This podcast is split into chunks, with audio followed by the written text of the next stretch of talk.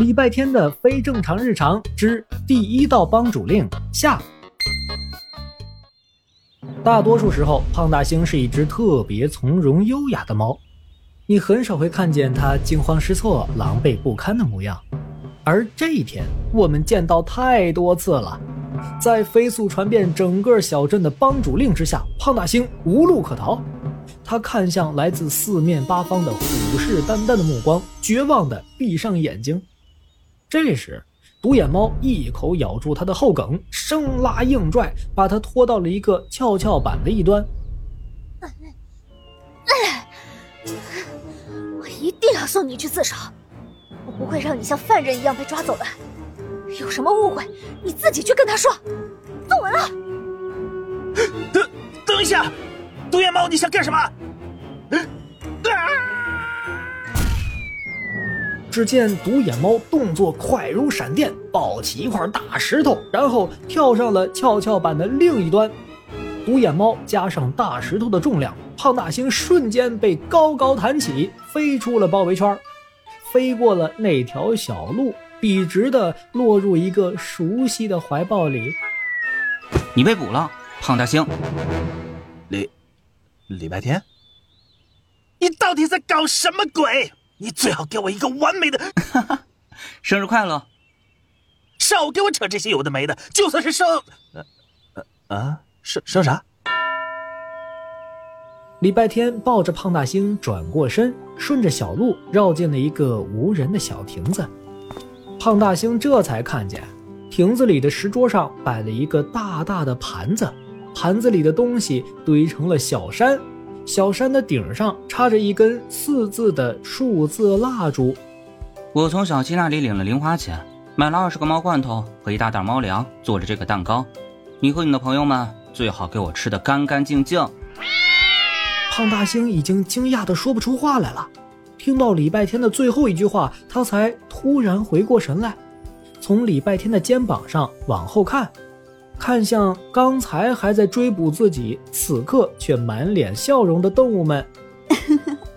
我狸花猫的演技不比影帝差吧？生日快乐呀，美酒！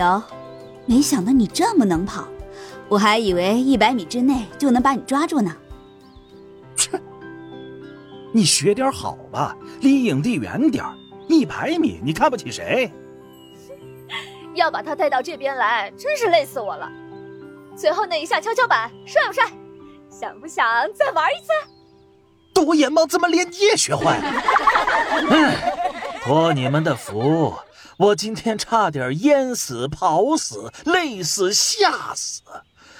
你们都别想吃我的生日蛋糕，一颗猫粮也别想吃。喂喂喂，别小气啊！我们追捕你这么久也很辛苦的。煤球，你要是自己全部吃完，就变成猪了。你说不吃就不吃啊？你不给我们不会抢吗？兄弟们，上呀！猫咪们围着大盘子吃成一团。礼拜天在一旁的草地上坐下，掏出一瓶酸奶喝起来。他望着猫群中自己家那只胖成煤球的黑色猫咪，不由得想起了四年前第一次见到它的情形。那天，他发现了一朵枯萎的小花，于是把自己水杯里的水倒给了他。多喝水呀，喝水就能站起来了。不喜欢这个水，要自来水？那你等我一会儿，我去那边。哇，这家伙好奇怪呀，在跟花说话。他该不会脑子有问题吧？我有一次还看见他跟狗说话。奶奶说这种人应该被抓起来。不然他发疯了，很可怕的。大家快去找子弹，把他赶走。小孩子们肆意的嘲讽着，还有一个小孩甚至捡起小石头朝礼拜天扔了过去。礼拜天躲避不及，挨了几下。这时，一个黑色的瘦小影子冲过来，龇牙咧嘴的扑上去抓咬小孩子们的裤腿。呃呃，这这怎么疯了！妈妈救我！我不想被咬，不想被咬，不想被咬。这就是礼拜天与胖大星的初见。胖大星并不是四岁，今天也不是胖大星的生日，而是他们在四年前相遇的日子。那天之后，礼拜天没有再让人听见过他和不明物体的古怪对话。那天之后，他的身边多了一个丑丑的黑色小骑士。他们总是把这一天当做胖大星的生日。正想着这些，礼拜天感觉自己的身边多了一个毛茸茸、热乎乎的东西，不用回头看也知道一定是胖大星。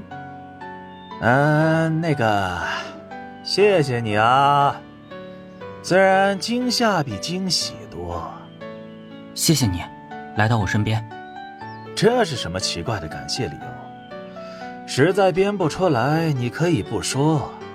我来你这里不是很正常吗？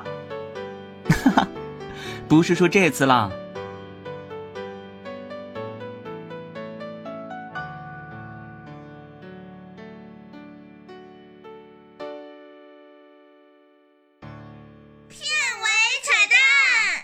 我是李佳音。礼拜天的非正常日常的正常打开方式太有脑洞了。